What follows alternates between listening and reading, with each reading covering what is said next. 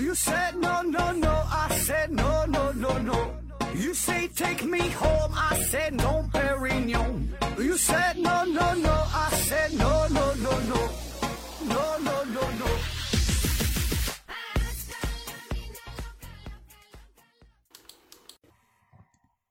拼命探索，不计后果。欢迎您收听《思考盒子》，本节目由喜马拉雅平台独家播出。这期呢，还是回答听友问题。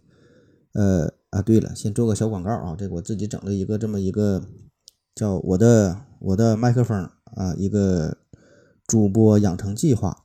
有兴趣的朋友呢，可以加我的微信啊，联系一下。我的微信是思考盒子的拼音，思思考考和和子子啊，注意平调车发音。呃，回答听友问题。第一个问题，W O P U I O P 提问说：“请问盒子，考古的时候啊，古代的东西一般都位于地下，是否地球是越来越厚？”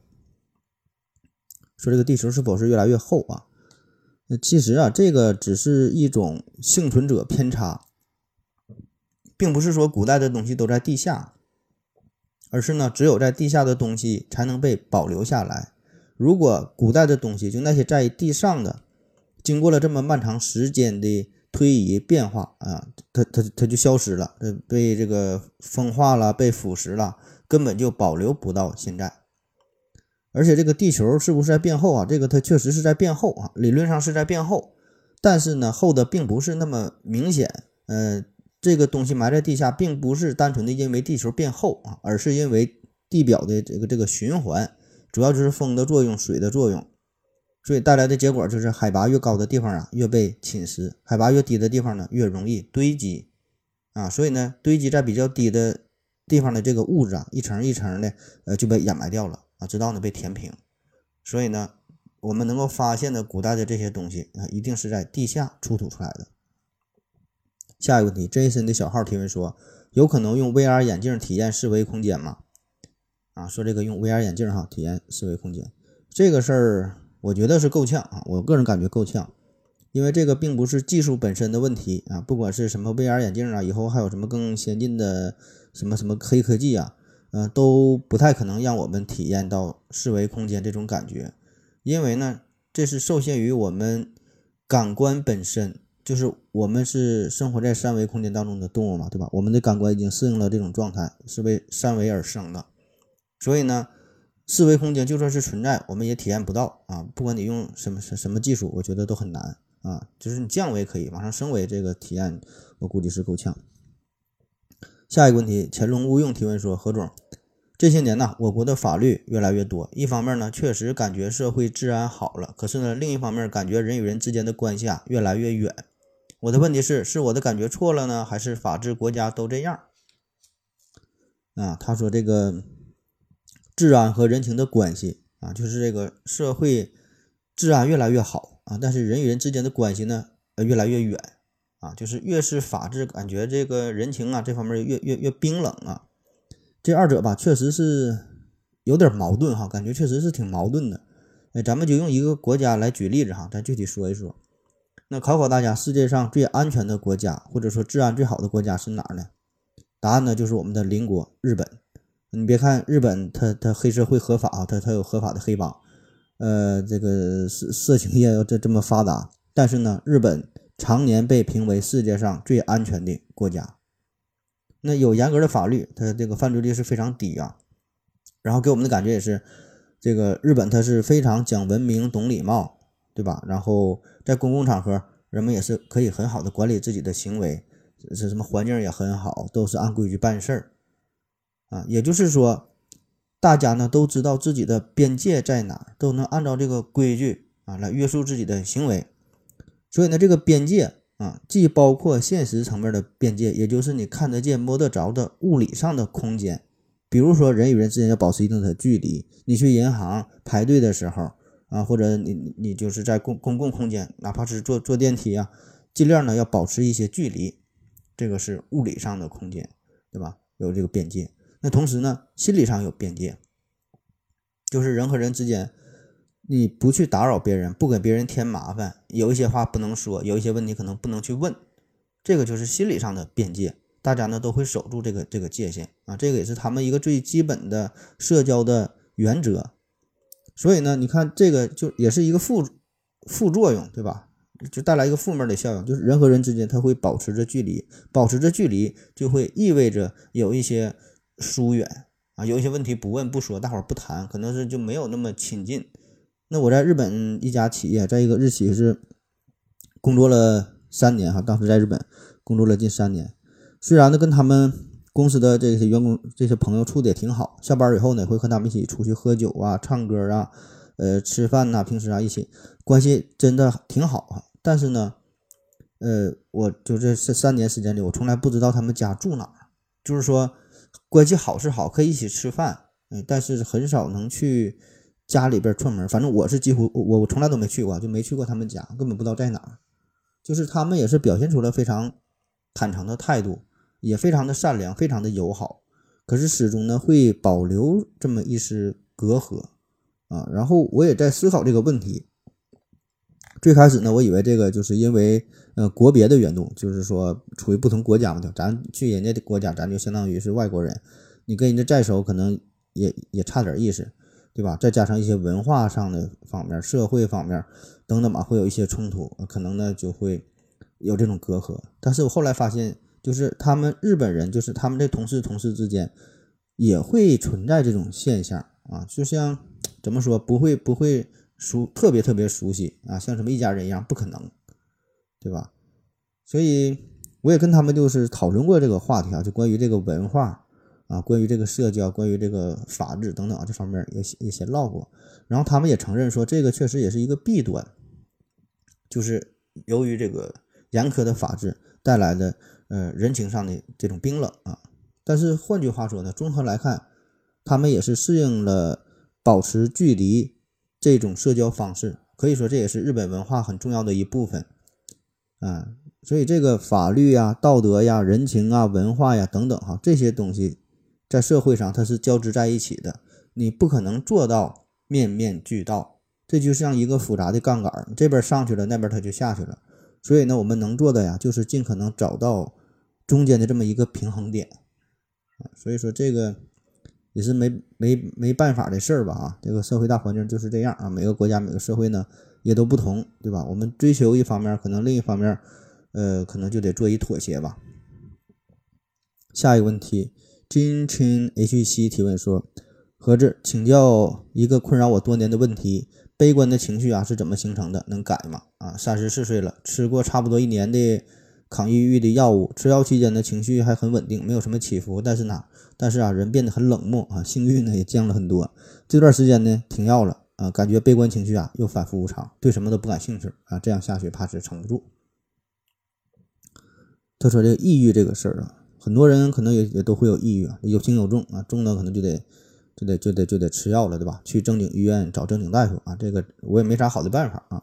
确实，这个也是世界性一个一个难题哈，很难很难彻底根治啊，也会反复。嗯。这没啥可说的哈，这个你还是祝你早日健康。然后前一阵呢，我看了一个挺好玩的文章，与这个抑郁有关啊，跟大伙儿分享一下。这是一个挺算是挺新的一个理念啊。这个研究说啥呢？这个抑郁症不像咱们平时想象的啊，它不是精神疾病，也不是心理疾病，而是一种传染病啊，是由病毒所引起的。这个可以引发病毒的，呃，可以引发抑郁的这个病毒啊，叫人疱疹病毒六号啊，属于神经性病毒。这个病毒呢，在体内可以正常存在，平时呢也很安静，不表现出它的毒力啊，也不霍霍人。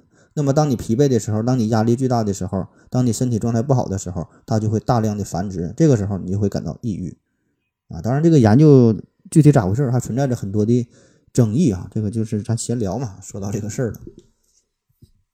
下一个问题，愚昧和美提问说：何总，可能什么时候换手机、电脑？是不是啊？能不能买苹果？罗振宇说：“走出舒适圈，他用的就是苹果。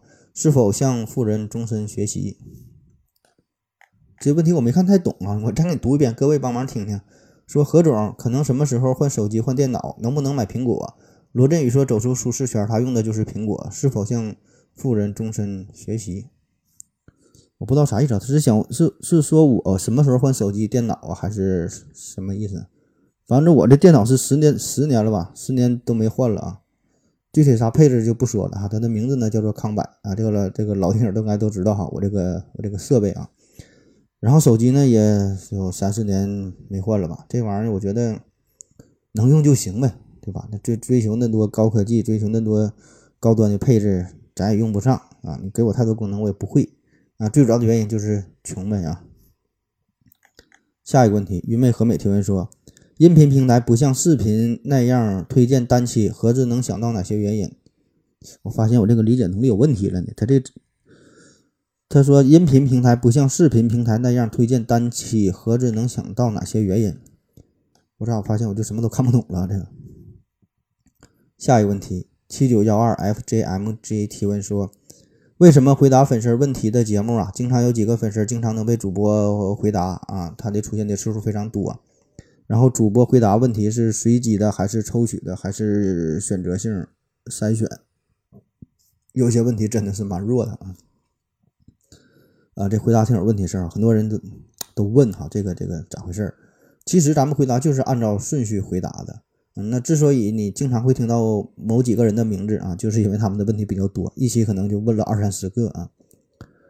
嗯，那至于说是否筛选啊，基本上是没有筛选啊。就是我的现在的大原则是，能回答咱就尽量回答，哪怕是比较垃圾吧，咱也咱也咱也也回答一下啊。那如果你觉得你的自己没被你的问题没被回答到，很可能的原因就是你错过了啊，因为。这个问题很多嘛，对吧？很可能你一不留神就回答你问题的时候，你正好没没听到，或者呢是这个这个还没回答呢，咱这回答周期也是比较长。你看你现在听到的这个这期节目，估计是四月份的问题啊。然后另外再说一下关于这个垃圾问题、垃圾问题的问题哈，垃圾问题的问题，呃，我们就是忽略了一小部分嘛，实在是不合时宜的问题。然后我就就给忽略掉了啊，剩下的呢，我现在也是在努力想找一个平衡点，就是说既能照顾到每一位听友的提问，因为您来留言能来提问，这就是对咱节目的一个支持捧场，对吧？说白了是给我面子，给我脸了，是吧？所以给我脸的，咱不能不要脸的，是吧？你你你问了，咱尽量的就回答啊，不管是怎么怎么垃圾啊，就像刚才问那俩问题，我都看不懂，看不懂的咱也咱咱咱也念出来啊。当然，对于其他听友来说，这个可能就是不太公平，对吧？咱咱咱这么多十万多粉丝儿，然后呢，听你问这么垃垃圾的问题，感觉有点浪费时间，所以这个很难很难有一个有一个双全法，对吧？所以说怎么办哈？呃，各位还是尽量斟酌一下，把这个问题啊尽量问的，就是说起码我能听得懂，对吧？然后我也尽量回答回答的有点质量啊，所以大伙共同努力吧，啊，至于太垃圾的问题，这真是。没法念，就毫无意义啊，对吧？下一个问题，天天天蓝九幺八啊，提问说，何子老师，为什么女生来大姨妈会有腰痛等不适的症状？嗯，你看这种问题，我感觉就稍微有点欠考量，对吧？这个不知道您是男士还是女士啊？你纯是好奇啊，还是说自己不舒服，对吧？你不舒服不舒服，呃，就是去正经医院找正经大夫。我就发现我很多问题都是与这个医疗有关的啊，这是一句话，去正经医院找正经大夫。啊，如果纯好奇的话呢，这个问题其实也不难，对吧？这是纯百度级别，你一搜索就能搜索得到。就是女性来大姨妈的时候，盆腔处于充血的状态，盆腔压力增加，压迫这个腰底部的神经啊，所以呢就会伴有这个腰痛不适的症状。下一个问题，向阳撒尿见彩虹提问说，用模拟电路研制出呃基晶体振荡器的性能比硅基芯片好吗？啊，还有这个碳芯片和。呃，锗芯片能代替硅芯片吗？这个就就属于我完全看不懂的问题了。反正有人预测说，好像未来这个碳芯片能代替这个硅芯片哈。反正就这玩意儿离咱们太过遥远哈，也太过专业。这个所谓的预测就是瞎鸡巴猜呗。嗯，下一个问题，呃，说严永严永真提问说，呃，何子老师真帅，刘司机次帅啊？问男女之间有纯洁的友谊吗？啊，这以前很多人都问过了，这男女之间当然可以有纯洁的友谊啊，这越丑就越纯呗。下一个问题，马里莲提问说：何老板，为什么这些 A P P 广告那么弱智啊？九块九的茅台，理直气壮的说自己还不是骗子啊？这这么弱智的广告，这事儿吧，这个他，嗯，你觉得很弱智对吧？但并不是所有人都觉得弱智。啊，只要一百个人里边，一千个人里边有一个人相信这种广告，花钱去买了啊，那他就够活了啊！毕竟中国这么多人，对吧？还有你收到那么多垃圾的短垃圾的短信、垃圾的电话，你觉得很无聊，怎么怎怎么会有人信啊？你放心哈，肯定会有人信的。下一个问题，老荣威提问说：何总你好，经常啊听到科普主播提到观点，说如果基本粒子物理想要突破性进展，呃，量子对撞机需要造多大多大？更有主播一本正经的用公式算出需要比银河系还要大。那么问题来了，现有的对撞机可能已经将粒子加速到接近光速，再大还能咋地？个人觉得，现在之所以要造这么大，是因为科技水平不够。如果造几十米就能达到实验要求，岂不是更好？那么未来发展的方向是应该造的越小，越造越小才对。另外，如果将粒子加速器，呃，加速到光速还装不出更小的粒子，是不是就触碰到了天花板？剩下的就是只能发展纯理论，永远无法实验测量，技术就锁死了。或者说，靠对撞机这种方式来研究，呃，粒子物理将被锁死。啊说这个对撞机和这个和这个科技锁死这个话题啊，这对撞机这个事儿，我们之前专门做过一期节目啊，大型强子对撞机啊，大型强子对撞机，强子的对撞机啊，具体细节咱就不再复述了啊。那直接看你的问题，就是说这个对撞机为啥越建越大啊？为啥越建越大？很简单，就是因为现在工艺的问题呗，对吧？这技术很复杂，你只有大了才能满足呃科学的需要。啊，我给你举一个跟对撞机一毛钱关系也没有的例子啊，跟咱们问题没有任何关系的例子。就比如说这个手表的生产，那要把这么多的零件整合在非常小的空间内啊，这个就很考验人，很考验技术。那如果是换作是生产一个闹钟，这个就很容易，对吧？它空间大呀，很容易去做。所以这是什么道理啊？就是当一项技术成熟之后，我们才会呃追求要把它做得越来越小。对吧？当这个技术不成熟的时候，我们追求的是这个东西能用，而并不是考虑它大小的问题。那最典型的代表就是计算机，呃，最开始计算机就是安尼亚克啥，对吧？整个的一个电脑得装好几个屋啊，干干到好几百平方米啊，一整好几吨哈。那现在的咱一个手机，那比二十年前的电脑可能还要强大很多倍，对吧？所以说你这个技术成熟之后，你才会去追求小啊，能满足你的要求之后，你才去追求追求追追求小。当然，如果要是，呃，要求更高的计算机，它还会很大，比如说什么太湖之光啊，什么什么，对吧？它还是很大的啊。而这个对撞机呢，我们现在就处于水平非常低的这个状态啊，就可以想象成是，呃，电脑初期，对吧？刚有电脑的时候的安尼亚克啊，这个占占好几个屋的这这种状态。所以呢，我们还没达到能够追求把它做的非常小的程度，仍然在追求考虑它的性能，考考虑让它能够，呃，完成某某某某一个任务，对吧？所以是只能说的，以咱现在的人类水平来说，只能是让这个对撞机追求追求它更高的能量啊，把这个粒子呃这个让让它这个这个飞得更快啊，撞得更狠，对吧？至于说占地面积的问题、重量的问题、大小的问题，暂时还并并不是不在考虑范围之内，或者说不是考虑的重点啊。第二个问题关于这个技术所使啊，这个话题之前讲过了哈，不再重复。下一个问题，这球是提问说，请问盒子？呃，是否感到社会学子性研究中弱势化女性明显？为什么社会学研究会有这一倾向？啊，没感觉到，没感觉这个事儿很明显。下一个问题，这求助提问说，请问何是自然法则便是弱肉强食，适者生存？为什么人会有怜怜悯的情感？啊，说这个怜悯之心啊，那如果单纯从生物进化的，呃，单纯从这个生存的角度，从这个生物生存的角度来说。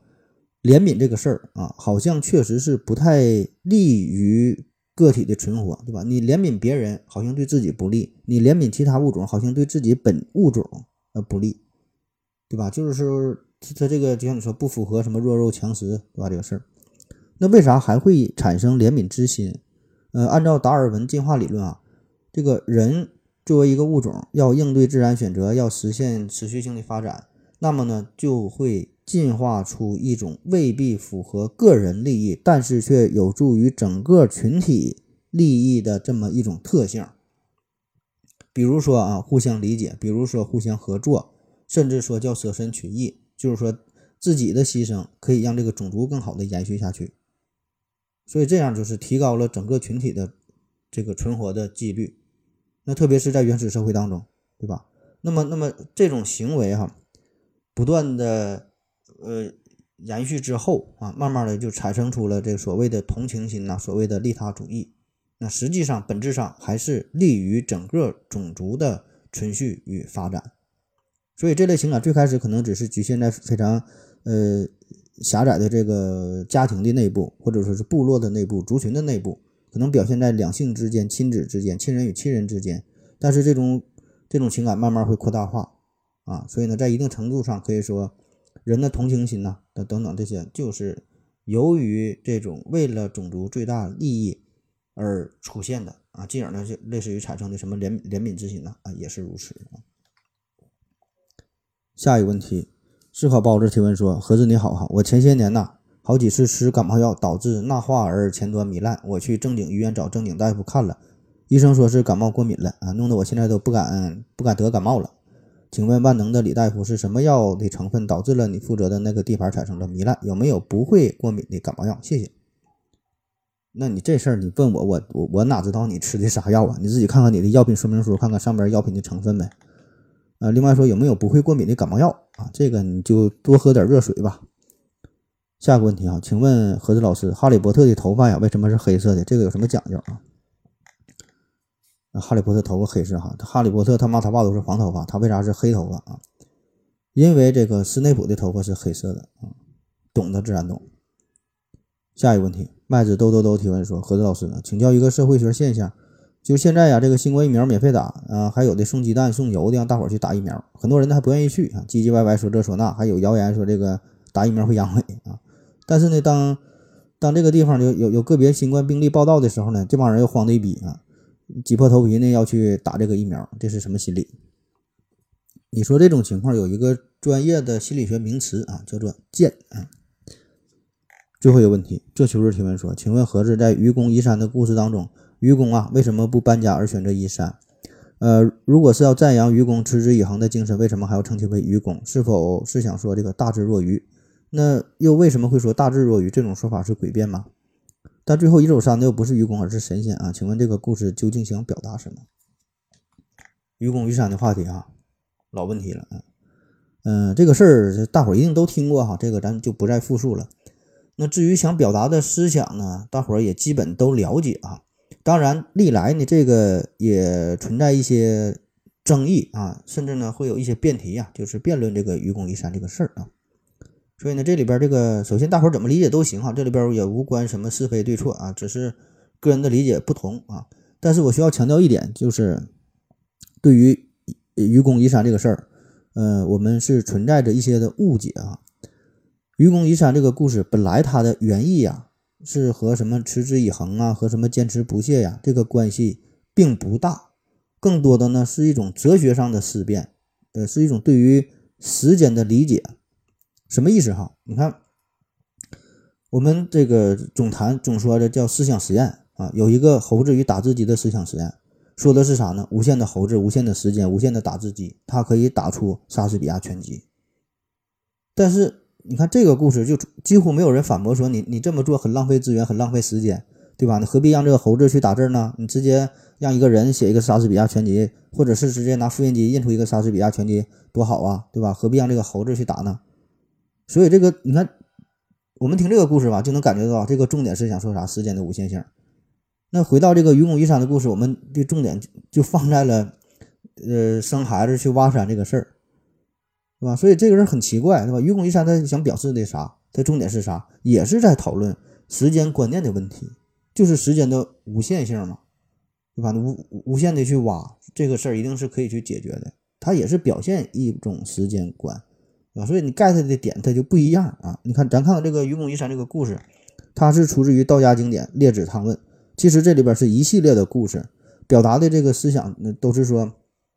如果你站在一个足够高的角度去看啊，那么，那么这个人生短短的几年、几十年，甚至说整个地球啊，这个几千年、几万年的时间，它都是很短暂的。嗯，在无极无尽的宇宙里边，那这一切都是一瞬间的事儿。所以呢，通过愚公和智叟的对比，就想说明这个时间观不同的人对于整个世界的认知和理解是不一样的。那愚公呢，他的这个时间观念，这个这个尺度就很大，叫以天地。为一朝，易代为瞬息，忘怀以造事，无心而为功。而智叟呢，则是期功于旦夕啊，就是就是期望啊，就希望这个事儿啊，呃，就就是看这个早晚啊，一天一天，就是目光非常短浅啊，叫期功于旦夕，就早上和晚上，希望把这个事儿都给解决了。所以呢，就目光短浅，所以他就只能看到这个人的这么这么一生无比微小的一个时间尺度啊，所以这就很 low。所以你看这个故事是想说啥呢？做事儿啊，他不是说的你什么毅力呀，什么什么什么持久啊、恒心呐就能成功。你说有没有关系？有点关系，但是这个这个重点完全不在这儿，对吧？所以传到最后也是有点望文生义，以讹传讹，就造成了大伙儿的误解。所以我就说，你这个其实就跟那个猴子和打自己的这个故事是一样的啊，可以说是一个思想实验，并不是真正让你去做，让你去挖这个山啊，只是让你，呃，用一个小故事让你更好的理解这个时间的无限性。嗯好了，感谢您各位的收听，谢谢大家，再见。如果您也想提问的话，请在喜马拉雅平台搜索西西弗斯 FM，在最新一期的节目下方留言即可，欢迎您的参与。